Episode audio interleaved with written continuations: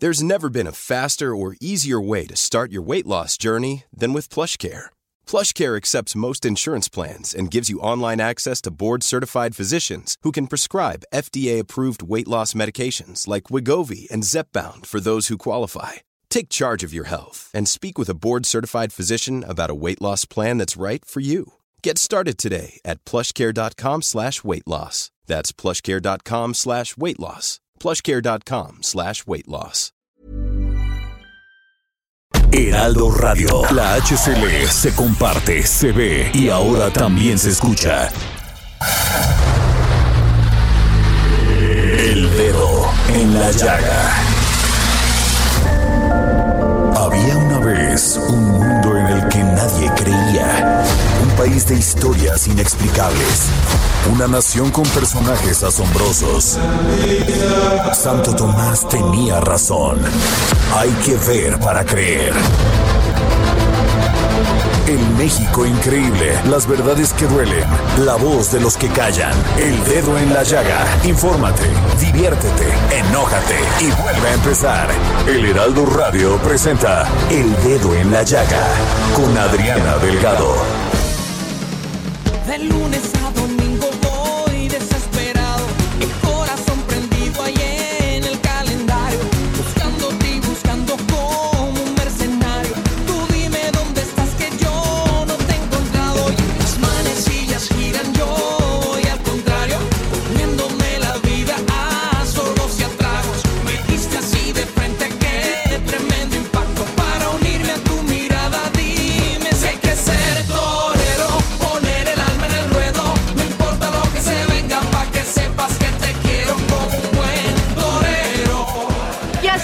iniciamos este dedo en la llaga de este miércoles 20 de abril y estamos escuchando a este gran cantante puertorriqueño, Chayanne, con esta movida canción Torero. Se las dejo. Cuentan que ya me vieron solitario en un callejón, que ya no duermo y desvarío, que el humor ya me cambió. Bueno, después de que vimos que este lunes no pasó la reforma a la ley eléctrica, pues ahora vamos con la ley minera, que en 48 horas, pues en Fax Track se dio todo, tanto en la Cámara de Diputados como senadores. Y tengo en la línea al senador Alejandro Armenta porque desde hace muchos meses venimos comentando sobre lo que significa el litio. Desde que se dio la primera concesión estuvimos muy pendientes aquí en el dedo en la llaga y le agradezco mucho al senador Armenta que nos tome la llamada. Adriana, muchas gracias. México posee los yacimientos más grandes de litio y eso, ello no lo digo yo en, per- en lo personal.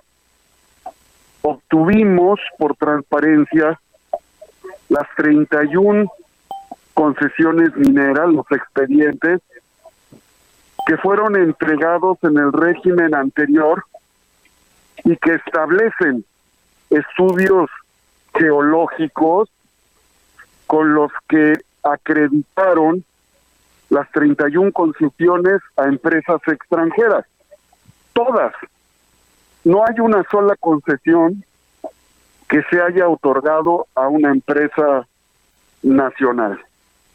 En esas, en esas eh, concesiones se establece que México podría tener en valores actuales 4.5 veces el monto de la deuda externa de nuestro país.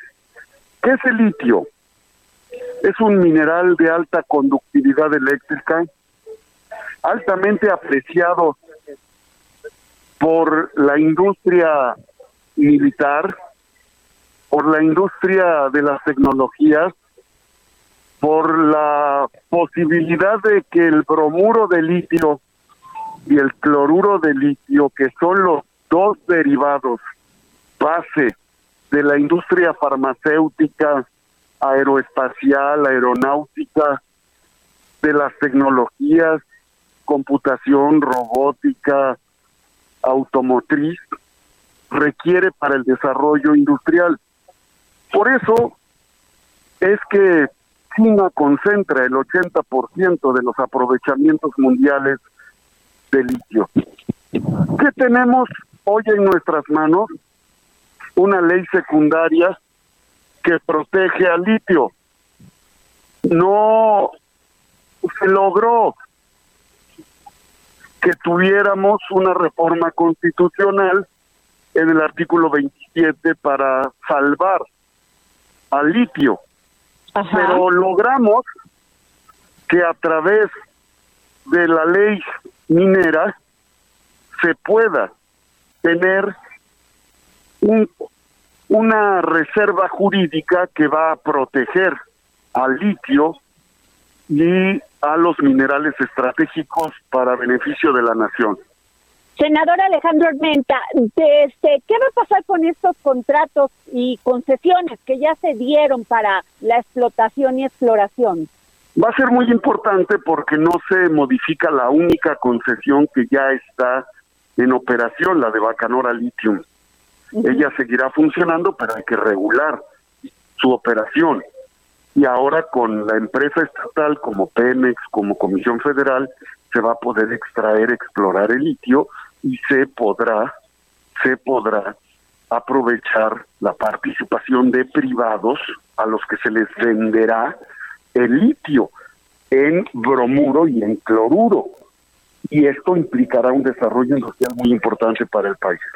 Qué interesante que nos diga esto, porque este, hay muchísima incógnita sobre esta concesión que se dio a Bacanora y que luego se vendió a una empresa china y además que obtuvieron beneficios y nada para los mexicanos. ¿Ellos se van a encargar de hacer todo esto, senador Alejandro? No, ellos en, en la concesión que implica un polígono territorial, solo en su polígono territorial podrán hacer esto, pero el resto del país queda salvado para que los mexicanos podamos extraer a través de una empresa estatal el bromuro y el cloruro y se pueda vender a los privados para que desarrollen todas las cadenas de valor.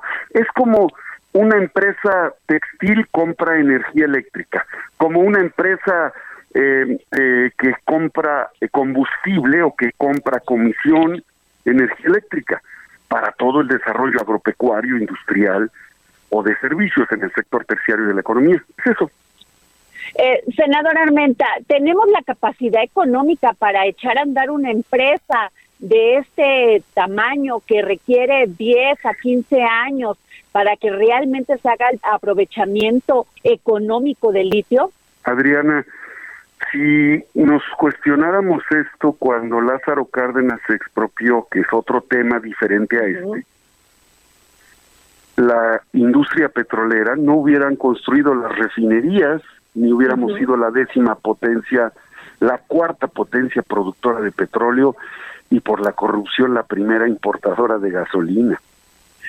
Si no se tuviera la capacidad, no se hubiera desarrollado la industria eléctrica electrificando al 90% del territorio nacional.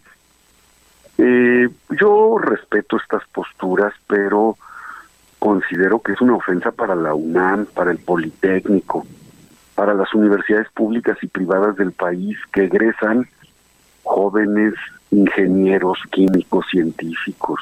No somos menos que los ingenieros chinos, ¿eh?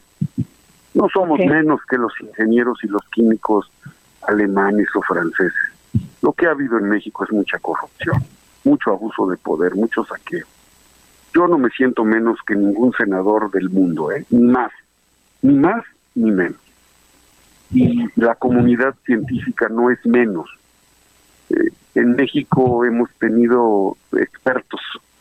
En México se inventó la televisión a colores, entre otras grandes, entre otras grandes cosas, cuando todo el mundo veía la televisión en blanco y negro, como para recordarlo.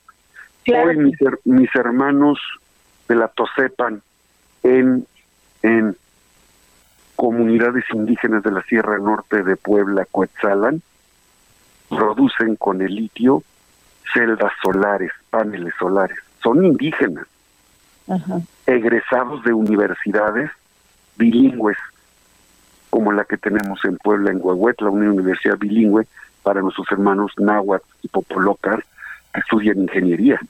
Por lo tanto, tenemos la capacidad. Eh, eh, eso me queda claro, senador, pero el tema económico, con tantos proyectos que tenemos en marcha, como acaban de terminar el AIFA, el aeropuerto, acaban de estar en el Tren Maya, están en la refinería de Dos Bocas, tenemos esa capacidad económica como país para poder meternos a, hacer una empresa estatal de que explote el litio? Lo mismo que sucedió con el petróleo y con los hidrocarburos va a suceder con el litio. Yo le agradezco mucho. Gracias a ti.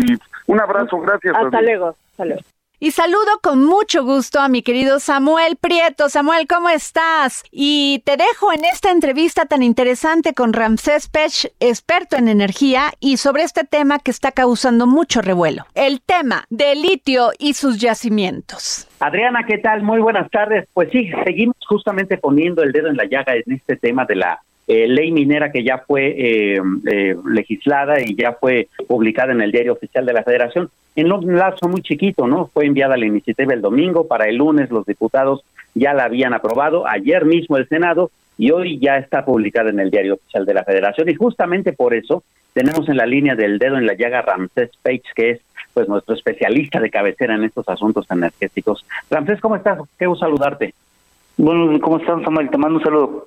Igualmente, Ramsés. Eh, pues bueno, ya tenemos publicada esta eh, ley, esta reforma en el diario oficial de la Federación y hacías un apunte bastante interesante en tus redes sociales, que es justamente que dentro de 90 días hábiles o en ese plazo estaría creándose este nuevo organismo gubernamental pues eh, para operar la estatización del litio.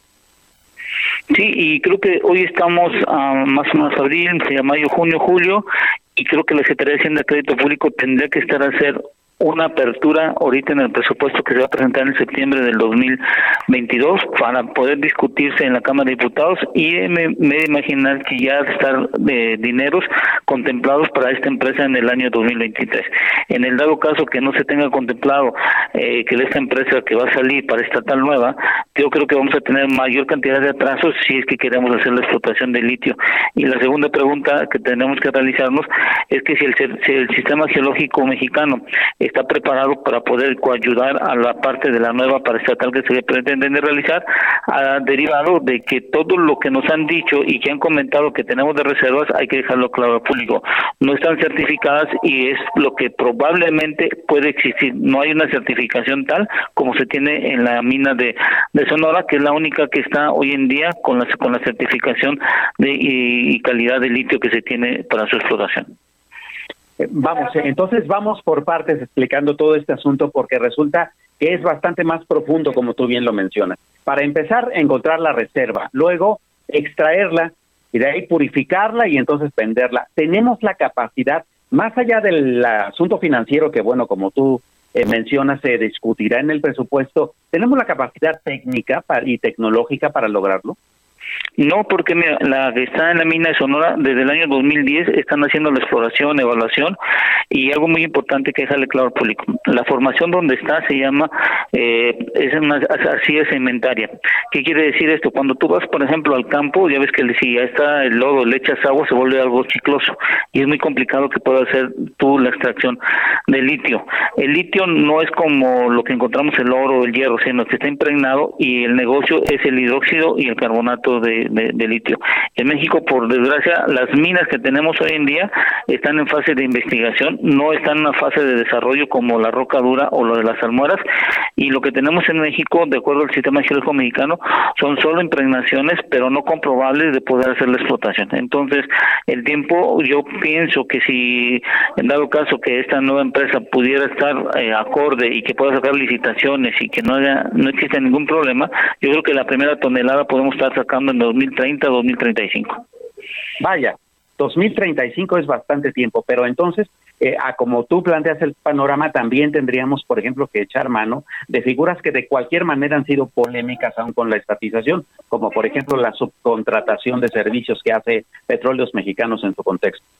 Sí, y sobre todo eh, visualizar cómo es una parte de la ley minera, y ver si no quieren hacer un tipo farm out como se hicieron en, en, la parte de PEMES para la extracción de hidrocarburos en el subsuelo. ¿Por qué? Porque hay ciertos campos que en PEMES no tenían la, tecnología ni la inversión necesaria y tuvieron que hacer los tipos farm out. No sé si en la parte de la minería se pudiera realizar lo mismo o en dado caso el gobierno permitiera hacer que por medio de licitaciones de producción compartida con la nueva paraestatal pudieran hacerse la extracción de litio, pero vuelvo y repito, lo más importante es el carbonato de litio, que es el que se utiliza en su mayor construcción para las baterías que se utilizan en los carros eléctricos. Y la última pregunta es, si voy a extraer y voy a producir el carbonato de litio, ¿a quién se lo voy a vender? ¿Ya es acaso en este momento dado que ya tenemos algún comprador, algún contrato, convenio? Y si es una empresa de Estados Unidos que nos llega a comprar como Tesla, ¿cómo estaría bajo el Tratado de Libre Comercio y cuáles son las condiciones que tendrían en dado caso que no estuviéramos cambiar nosotros la constitución o la forma de cómo se está haciendo la negociación? Oye, Ramsés, y justamente hablando de los tratados comerciales, empezando justamente por el TEMEC, pues bueno, estaba la inquietud esta de sobre eh, si esta legislación estaría violando justamente ese acuerdo comercial, pero más aún, eh, considerar que eh, se decía que en la anterior reforma eléctrica se consideraba que pudieran respetarse las concesiones ya establecidas. En esta reforma no, no hay ningún renglón, ninguna palabra que diga que se vayan a respetar esas concesiones. ¿Cómo ves? No. No, yo creo que dependerá mucho del Poder Ejecutivo que ha comentado que, por ejemplo, las minas que tienen una fase adelantada, como la de Sonora, se va a respetar las concesiones que tienen actualmente. El problema va a ser toda aquella que en el dado caso certifiquen que sí existe eh, el litio en sus impregnaciones en la roca o en el yacimiento, dependiendo cómo sea, bueno, esas van a estar eh, evaluadas si se las van a dar o no otorgar. La pregunta aquí es, ¿qué, qué, va, qué va a hacer la planta o la mina o la, o la que tiene la concesión? Si, si la beta está impregnada con otros minerales o está cerca de otros. es uno de los problemas técnicos que todavía no, se ha podido evaluar y no hay una definición correcta. Esperemos si van a haber una modificación o adición en leyes secundarias o en dado caso se van a sacar unos planteamientos o reglamentos en el dado caso que el subsuelo esté combinado. Debemos de recordar que los minerales muchas veces se encuentran mezclados o se encuentran en ciertas vetas que están cercanas a una a la otra lo que podría ocasionar, por ejemplo, que exploten un mineral, pero el litio se quede ahí, ¿no? Exactamente, y esa iba a ser la, cuestión, que si está impregnado, existe una mina, o hay un acercamiento y todo esto, ¿cómo va a quedar si no es, si el litio es de la si el litio lo va a hacer la explotación de la nación? Pero yo tengo, por ejemplo, estoy suponiendo tenemos hierro y está cercano a la, a la beta, ¿qué tanto se van a afectar? Son cosas que todavía en la ley que salió el día de hoy, nada más lo que dice es que se queda la paraestatal y la nación es la que va a tener la protesta de la extracción de litio y los demás minerales, ¿cómo van a quedar? Claro. Eh, una de las experiencias internacionales, digamos, más recientes y cercanas a esta disposición eh, nueva que se publica hoy en el Diario Oficial de la Federación, eh, tiene que ver con Bolivia. Ellos justamente también nacionalizaron su litio y hasta donde entendemos, después de todo este tiempo, no han logrado extraer ni siquiera una tonelada, ¿no? Sí, pero a ver, hay, que dejar bien claro, porque cuando nos hacen comparativos no somos iguales. Bolivia, la mayor cantidad de su extracción argentina y lo que se llama el triángulo de litio es por medio de salmueras. Y eso quiere decir que tú perforas un pozo de 200 metros, extraes una mezcla de salmuera, que es un líquido que sale a superficie, lo dejas en piscina, lo dejas secar y es como extraes el litio. El problema de todo esto es que necesitas una gran cantidad de agua y necesitas altas extensiones de para poder secar eh, el, mineral con el que tiene impregnado el litio. Entonces Bolivia el problema que ha tenido es que no ha tenido con quién vender, con quién eh, comercializar toda esta acción. Y acuérdate que cualquier negocio lo que tienes que tener principalmente cuando dices es, tienes el cliente o tienes el que te lo va a comprar y bajo qué condiciones. Y eso hay que dejarlo bien claro porque el litio hace un año y medio, lo que se llama el carbonato de litio, equivalente valía 10 mil dólares y hoy está entre 70 y 80 mil dólares la tonelada. Esto es, en el caso mexicano no es a través de salmueras como se, como se extraería. No, es la otra forma es la roca dura, tampoco en México la tenemos, la roca dura está en Australia y en otros países. En México es es arcilla es, es arcilla sedimentaria y esta arcilla sedimentaria no se puede combinar con agua porque se, vuelve algo chicloso y muy complicado y caro el proceso. Por eso vemos que en Sonora existe una planta piloto y la investigación ya lleva más de 12 años para ese tipo de formación. Vaya que es, es todo un tema. Eh, justamente eh, uno de los problemas que se vislumbraban con esta mina en Sonora, pues es que había sido comprada su concesión eh, por una empresa china, este, que es justamente una de las corporaciones internacionales que tienen mayor experiencia tanto en la exploración como la explotación de litio y a su vez su purificación para el asunto de la construcción de todos estos elementos tecnológicos para los que se usa. de no tener entonces ella esta concesión, eh, pues eh, tendríamos un severo problema, porque además habría un problema con el gobierno chino, ¿no? Sí, pero sobre todo entender dos cosas. Ahora, hoy veo que y si me lo vas a permitir así, yo no sé por qué estamos corriendo tanto para aprobar leyes, modificar la constitución y todo, todo lo que estamos haciendo hoy en día. Porque eh, en menos de 72 horas ya hay una modificación en la ley minera, pero no hay una evaluación correcta de cuál es el negocio y estamos metiéndonos en cosas que todavía no entendemos cuál es el negocio. El litio tiene su fiebre hoy el día y yo creo que va a empezar a descender a partir del año 2033, donde vamos a tener no solo eh, construcción baterías con, con litio, sino vamos a tener con níquel, vamos a tener el hidrógeno que va a ser sustituto de algunas baterías y se están haciendo investigaciones para disminuir la utilización del litio y yo creo que este negocio va a durar no más de una década porque lo hemos visto en las baterías de los celulares, cómo han modificado, cómo se han cambiado y, hemos visto que esto si va a durar una década, imagínate si nosotros vamos a empezar a sacar la primera tonelada en el 2033, 2035, imagínate los países que tan adelantados van a estar y otras investigaciones que van a surgir a partir de esta fecha. Aquí creo que la pregunta, y lo vuelvo a decir, estamos corriendo, el domingo vimos que no hay una coordinación ni, ni, ni ningún posicionamiento que se dio en derivado a que no existe un plan de largo plazo para México. La pregunta aquí es, ¿cuándo nos vamos a poner de acuerdo para hacer un plan eh, con seriedad, con técnica y sobre todo entender que la inversión extranjera directa le da una mayor cantidad de recursos y sobre todo pagan impuestos y nos ayuda a tener un flujo de efectivo adicional. La pregunta aquí es, si no tenemos un plan, ¿tú crees que vamos a poder estar a la vanguardia o acorde y acoplarnos de forma rápida? Claro, y por supuesto, bueno, de nuevo, lo tarde que estaríamos llegando a las tendencias, tan tarde que ya estarían eh, tal vez de salida Ramsés, Muchísimas gracias por clarificarnos todos eh, los detalles de este tema tan complicado.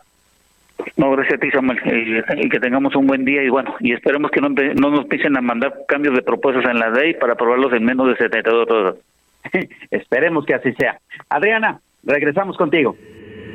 El dedo en la llaga. Adriana, amigos del dedo en la llaga, pongan mucha atención, por favor, porque en este momento, como ustedes saben, el dedo en la llaga es el único programa que regala libros todos los días, cortesía del Fondo de Cultura Económica y de Adriana Delgado. Pongan atención, anoten bien, arroba Adri Delgado Ruiz. Arroba Adri Delgado Ruiz es la cuenta de Twitter de Adriana Delgado y a partir de este momento para los primeros dos, los primeros dos que la sigan, no solamente que le escriban quiero el libro, sino que la sigan y que digan qué libro quieren, se van a llevar tenemos El destino de Fausto, una fábula ilustrada por Oliver Jeffers. Este es un librazo, la verdad, si usted lo, lo tiene en las manos. Imagínese, empieza así el libro. Había una vez un hombre que se creía dueño de todo, así que salió a buscar lo que era suyo. Y está hermosamente ilustrado por Oliver Jeffers. Y tenemos otro, Muerto de Miedo, de Anthony Horowitz, ilustrado por Alex Herrerías.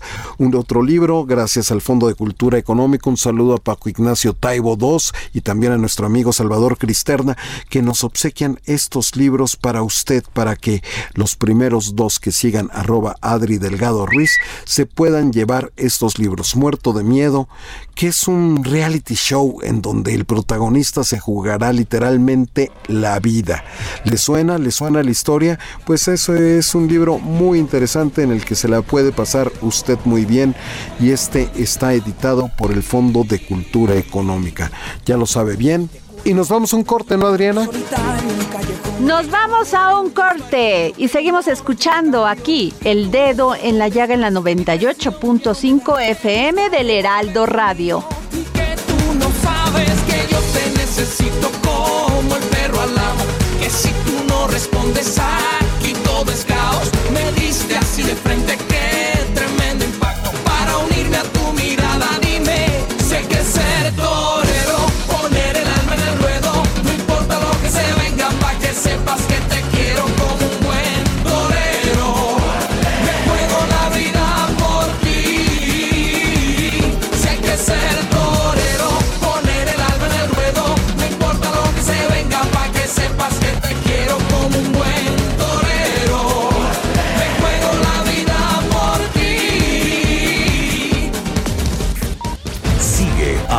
Delgado en su cuenta de Twitter arroba Adri Delgado Ruiz.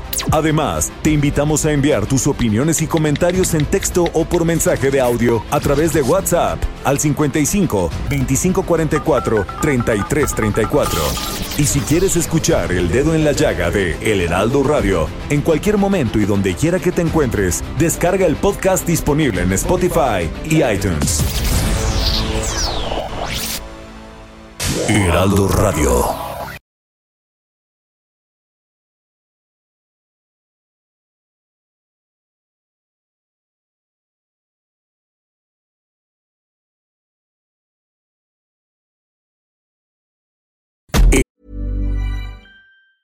Burrow's furniture is built for the way you live. From ensuring easy assembly and disassembly to honoring highly requested new colors for their award-winning seating, they always have their customers in mind. Their modular seating is made out of durable materials to last and grow with you. And with Burrow, you always get fast, free shipping. Get up to 60% off during Burrow's Memorial Day sale at burrow.com slash ACAST. That's burrow.com slash ACAST. burrow.com slash ACAST. Heraldo Radio. La HCL se comparte, se ve y ahora también se escucha. Sigue a Adriana Delgado en su cuenta de Twitter en arroba Adri Delgado Ruiz. Y envíanos tus comentarios vía WhatsApp al 55 25 44 33 34 o 55 25 02 21 04.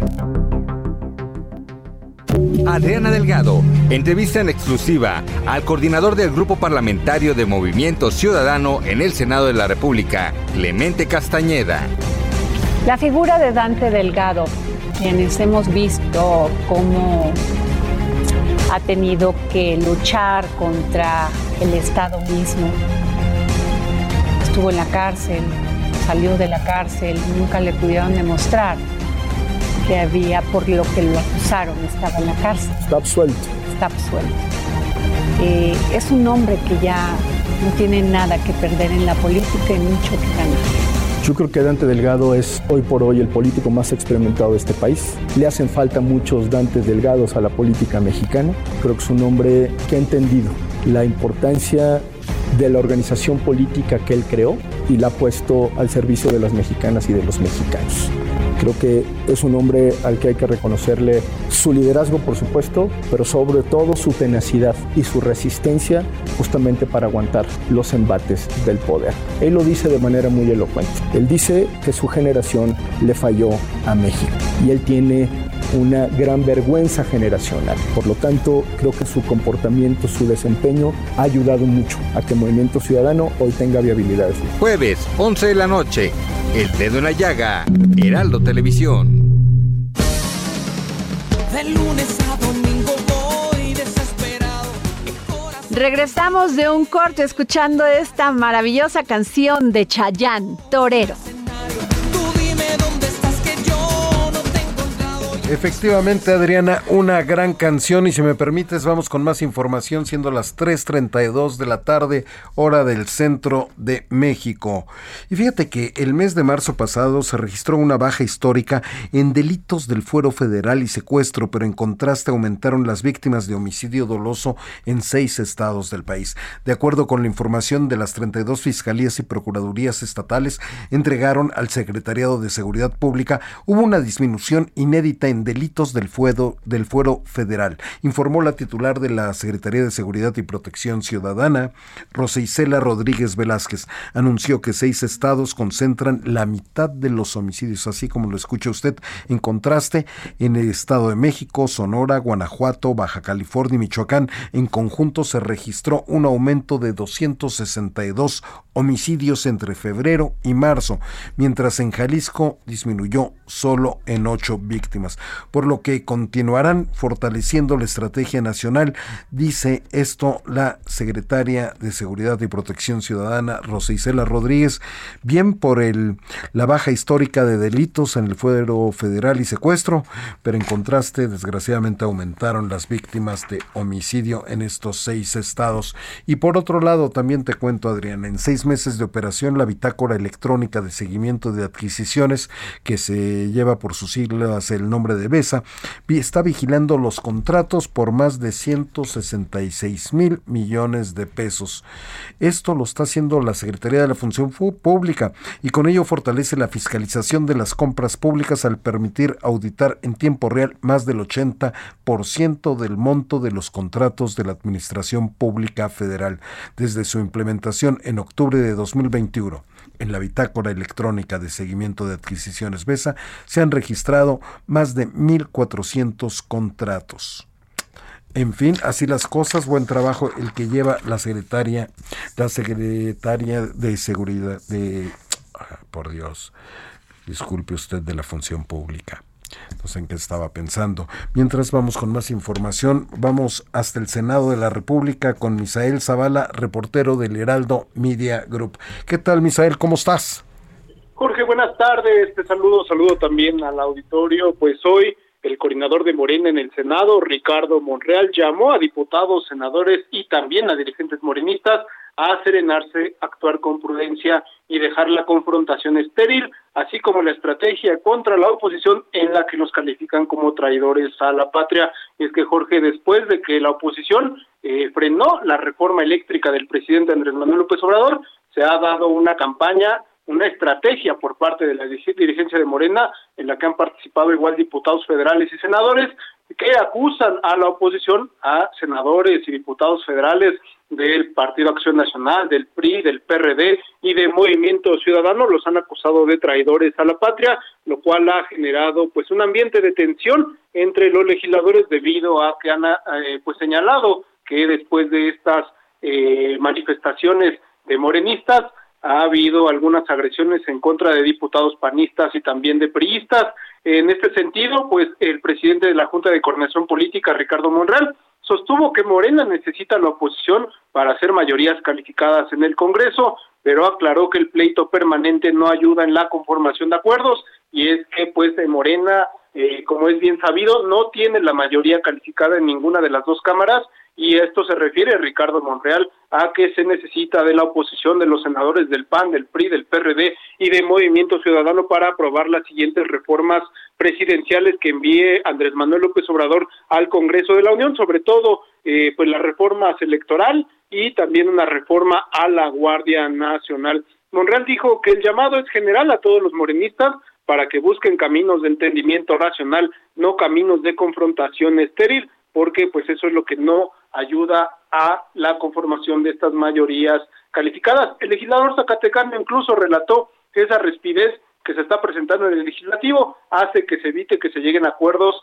eh, incluso eh, que él llegue a acuerdos en el Senado como coordinador de la mayoría de Morena eh, en la Cámara Alta. Él ha dicho que pues estas confrontaciones eh, pues cierran el diálogo por parte de la oposición los senadores eh, panistas, priistas, perredistas, pues eh, prácticamente le han dicho que no a algunas propuestas de Morena y eh, Morena ha tenido que caminar solo con los aliados, con el Partido Verde Ecologista del Partido Encuentro Social, en algunas iniciativas que pues requieren mayoría simple, es decir, la mayoría eh, la mitad más uno de diputados y senadores. En ese sentido, también pues se hizo un llamado por parte de la oposición en el Pleno del Senado de la República para que cesen los ataques por parte tanto eh, de Morena como del presidente Andrés Manuel López Obrador y no quieren que pues los califiquen como traidores a la patria. Jorge, hasta aquí el reporte. Efectivamente, mi querido Misael, porque le dejan muy poco espacio, como bien lo dice, para lograr acuerdos políticos al senador Ricardo Monreal, ¿no? Efectivamente, pues sí. Eh, hay algunas, ah, incluso ayer se reunió Ricardo Monreal con todos los grupos parlamentarios, con eh, los jefes de las bancadas del PAN, del PRI, del PRD y de Movimiento Ciudadano, sobre todo para esto, para limar asperezas y eh, pues que en las siguientes semanas se dé, pues no se dé una confrontación fuerte en el Senado de la República, sino pues un diálogo abierto y franco y también eh, pues llegar a consensos y acuerdos para aprobar las siguientes reformas que vienen. Sí, porque se les olvida que todavía quedan cerca de, bueno, dos años y un poco más para este gobierno de la República que encabeza el presidente Andrés Manuel López Obrador. No ha terminado la legislatura, ya hay muchos proyectos todavía que necesita el presidente pues tener pues esas mayorías calificadas para poder seguir adelante con su proyecto de la cuarta transformación, Misael Zavala. Así es, Jorge, pues dos, son eh, dos importantes reformas las que vienen, una reforma eh, electoral y también una reforma a la Guardia Nacional. Las dos eh, serían, en este caso, según el presidente Andrés Manuel López Obrador, lo que ha adelantado de estas iniciativas serían iniciativas a reformas constitucionales.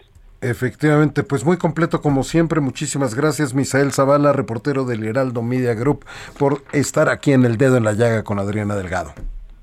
Jorge, un abrazo, te saludo, saludo también al auditorio.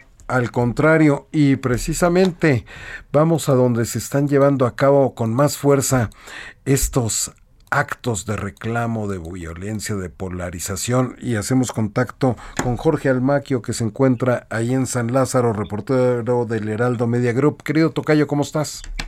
¿Qué tal, Jorge? ¿Cómo te va? Muy buenas tardes a los amigos del auditorio. Fíjate que después eh, de los conatos de bronca, insultos y confrontaciones entre integrantes de diversas fracciones parlamentarias que se dieron ayer en la sesión aquí en San Lázaro, provocadas, por supuesto, por la discusión de la reforma eléctrica, bueno, pues el presidente de la Cámara de Diputados, Sergio Gutiérrez, llamó llamó a todos los legisladores a serenarse y frenar el clima de insultos y acusaciones que se han dado y que, bueno, pues eh, eh se dieron fuerte el día de ayer. Gutiérrez Luna manifestó su confianza en que eh, pues esta situación de enojo, de encono, de molestia que se ha dado en los últimos días, pues sea temporal para volver a las actividades legislativas sin discursos de odio ni confrontaciones y como que se acaben ya estos señalamientos entre, principalmente que se han dado entre Morena y el Partido Acción Nacional y la gente del Partido Revolucionario Institucional. Así, así eh, pues manifestó su eh, confianza de que pues se puedan dar estas eh, tranquilidades en torno a los diputados federales aquí en Salazar. Escuchemos. Por esos pasillos, mi querido Jorge Almaquio, reportero del Heraldo Media Group, tú que caminas ahí por San Lázaro, ¿cómo, cómo, cómo lo sientes? ¿Cómo los ves cuando se encuentran fuera de, del pleno a los legisladores? Fíjate que se han dado algunas situaciones ahí de confrontación, un diputado del PAN y una diputada del Partido Verde Ecologista se hicieron de palabras, sobre todo por parte de la diputada del Verde Ecologista, quien pues hizo algunas algunos insultos al diputado del PAN, que finalmente para evitar alguna confrontación le mandó un beso, pero sí hay una serie de inconformidades y molestias en torno a pues esta eh, iniciativa que mandó el presidente Andrés Manuel López Obrador y que bueno pues no se aprobó el pasado domingo aquí en la Cámara de Diputados, Jorge. Efectivamente, Jorge Almaquio, ojalá que entren en razón todos, que quepa la cordura y que le den para adelante porque todavía falta mucho trabajo legislativo por hacer. Muchas gracias, Jorge Almaquio, reportero del Heraldo Media Group. Buenas tardes, hasta luego. Hasta luego. Y como ustedes saben, este próximo 24 de abril pues es el Día Nacional de la Música Tradicional Mexicana y, por este motivo Adriana Delgado conversó con Santo Oviedo, presidente de la especialidad de la música tradicional mexicana de la Asociación Nacional de Actores. Escuchemos. El dedo en la llaga. Y hoy se celebra el Día Nacional de la Música Tradicional Mexicana. Y tengo a la maestra Santa Oviedo, quien es una cantante internacional de música vernácula y desde 1960 ingresa a la Escuela Superior de Música y posteriormente continúa estudios en el Conservatorio Nacional de Música. Es la primer mexicana que gana el Festival de Música Folclórica de América Latina en Salta, Argentina, que es el antecedente y es considerado el primer festival de la canción iberoamericana en el año 67 en esta ciudad de Argentina. ¿Cómo está, maestra Santa Oviedo? Muy, buenas tardes, Adriana. Me da mucho gusto esta entrevista que estás haciendo eh, para esta fecha tan importante que para a todos nosotros los cantantes es muy importante el 24 de abril, porque realmente estamos reconociendo nuestra música mexicana me siento muy contenta que estás muy enterada de que exactamente en 1967 estuve en Salta, Argentina, representando eh, a México con todo lo que es Latinoamérica, Perú, Paraguay, Uruguay, bueno, con todo, y poderle traer la, en primer lugar a nuestra música mexicana con nueve medallas de oro. Eh, en lo personal yo me traje una también, porque también llevábamos el ballet de nuestro gran coreógrafo bailarín eh, Guillermo Arriaga, y llevábamos la sinfónica de un gran director de sinfónicas, el, señor Blas Galindo, ya fallecido los dos. Entonces yo llevaba una, una presentación muy fuerte allá a Buenos Aires, porque pues también iba, iba mucha gente de aquí del Consejo Nacional de Turismo, y pues el programa que se llevó, yo no sabía de que si iba a haber ganada o no se iba, a, iba a ganar, o, no sé cómo estaba yo. A mí, me, a mí me, mandaron de representar Reina de México. Y yo fui allá, y allá en, Santa Argentina, pues yo, todas, todas las, todos los países llevaron a su reina. Entonces, mi, mi, mi presencia ya era del Reino de México y competir con todo México, por México. Y gracias a Dios y al público, porque fíjate, Adrianita, tengo algo en mi corazón que cada vez recuerdo me hace llorar. Eh, estaba un público, pues te estoy hablando de 30 mil, 40 mil gentes, porque fue al aire libre la, el, evento, y yo no creía que había ganado México, sino ya me dijeron, no, México, ah, pues qué padre, qué bueno, ¿no? Eh, cuando, pero yo sí tenía un poquito de temor porque pues estar ahí con todas las delegaciones, mujeres tan hermosas representando a sus países, pues yo me sentía también, pues digo, bueno, pues yo soy mexicanota, ¿no? Y acá estoy en representación de mi México querido, con mi hermosa bandera que la he llevado por todo el mundo. Eh, cuando dijeron estar al público, pues allá mexicano no había, imagínate tan lejos. Estaba el público Perú, Paraguay, Uruguay, Chile. Y yo dije, ay, Dios mío, ¿a qué hora van a decir México, no? Empezaron a entregar las medallas, oro, de, cobre, de bronce, de plata y todo, hasta que nombraron la medalla de oro. Y cuando dijeron que la medalla de oro era para México, pues, me sentí en nubes, te lo juro, ¿eh? Me hablaba el conductor que fuera al micrófono, y de veras yo, yo eh, dije, como el público estaba muy entusiasmado en sus países, y México habíamos muy poquitos, que realmente pues yo caminé pues muy en nubes, te lo juro, ¿eh? Okay. Cuando eh, dijeron México, cuando dijeron México, quiero que sepas que me traje ese aplauso en el corazón. Qué maravilla. Y hasta la fecha, hasta la fecha yo no lo olvido, porque al decir México fue un silencio absoluto y una aceptación increíble que empezó el público, que cante, que cante, que cante. Yo no sabía cómo cantar. Dije, bueno, pues le dije al mariachi y tuve que cantar. Y esa es una de mis historias más hermosas de la vida. Maestra Santa Oviedo, ¿usted cree que seguimos teniendo la tradición de la música mexicana, que no se ha perdido con estos nuevos géneros que los jóvenes actualmente escuchan? ¿Usted siente que le hemos dado la importancia que requiere en estos tiempos? Mira, yo pienso, Dianita, que realmente la música no se ha perdido. Sí han llegado nuevas nuevas músicas y todo eso, pero no se ha perdido porque si en todo el mundo tenemos buenos mariachis, han salido buenos cantantes, han salido buenos eh, eh, ballets, entonces tenemos un semillero de artistas que andan también por el mundo llevando nuestra música. Desgraciadamente, pues estamos aquí en México, no ha habido tanta difusión precisamente por otras otras este otras músicas que han llegado, todo es música, ¿verdad? Pero nuestro México es México y es nuestra música ranchera, que es la que estamos defendiendo todos los folclóricos y las folclóricas. El maestro Santo Oviedo, este, anteriormente, pues todo lo que era un mariachi se conformaba por hombres. ¿Qué tanto ha ido creciendo estos mariachis y la oportunidad para que también este, sean, sean, este, estén mujeres? Pues fíjate que realmente estoy admirada que hay mariachis de mujeres. ¿Y sabes de qué estoy admirada ahora? Que realmente antes el el mariachi era lírico. Ahora, como vienen grandes cantantes extranjeros que traen partituras de sus músicas, ya no tienen ese problema de acompañar a cualquiera, porque bendito sea Dios, nuestra cultura musical eh, se ha hecho a través de los mariachis también. Ya leen las partituras de los demás compañeros. Y eso ya es un gran avance en nosotros los folclóricos y en todo lo que es música, el leer, el poder leer partituras que la que venga, tocarla y acompañar a los compañeros. Y también eh, existen compositores como existía antes, maestra Santo Viedo. Pues fíjate que de, sí, de mira, música hoy- tradicional mexicana. Sí, hay muchos. Hay muchos, pero te vuelvo a repetir, no hay oportunidades muy grandes que yo yo soy estoy trabajando con todos mis compañeros cantantes de que no estemos repitiendo canciones ya exitosas de otros compañeros.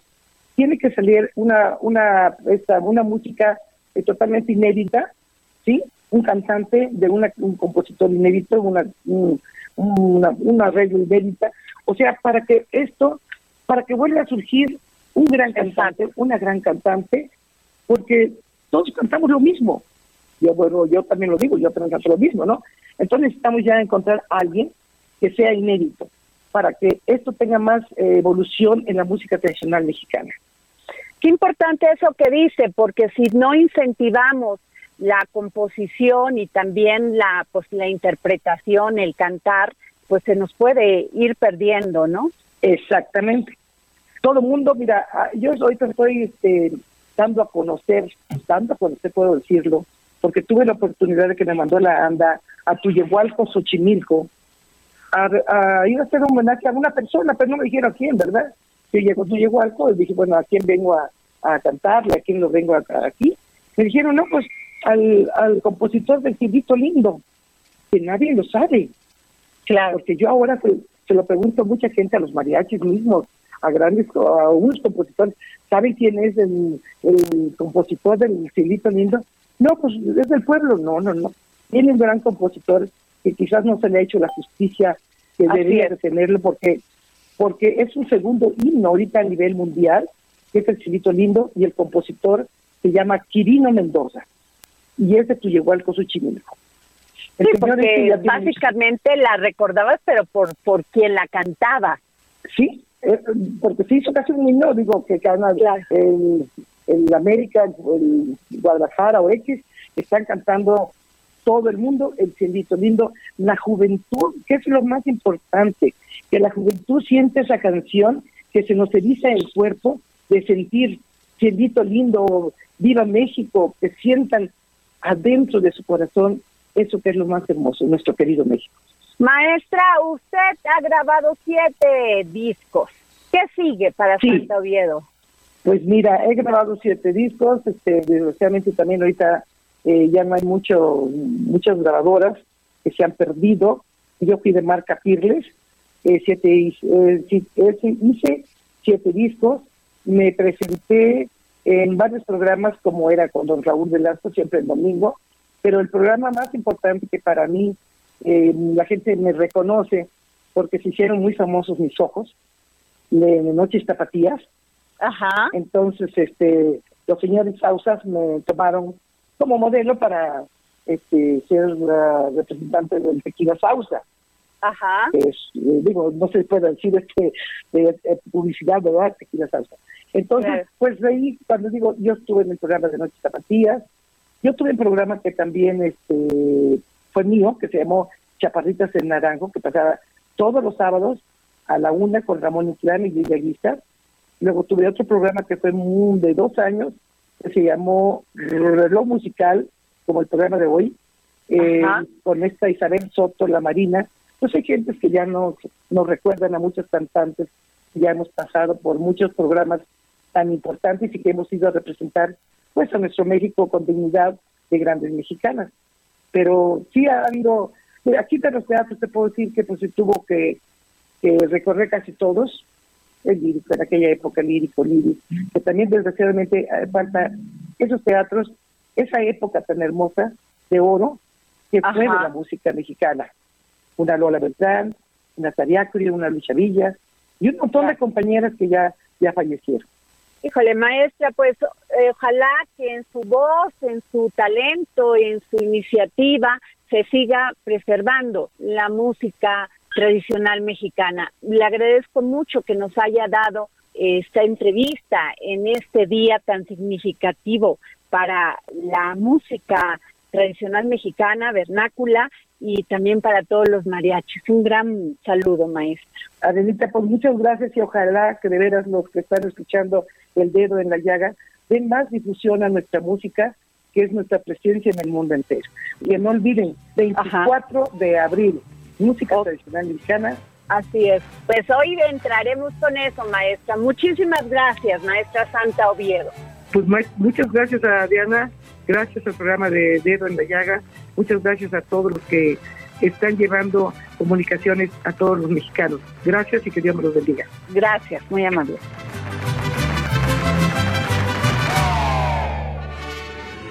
El dedo en la llaga. Y nos vemos y nos escuchamos mañana para seguir poniendo el dedo en la llaga aquí en el Heraldo Radio. Gracias.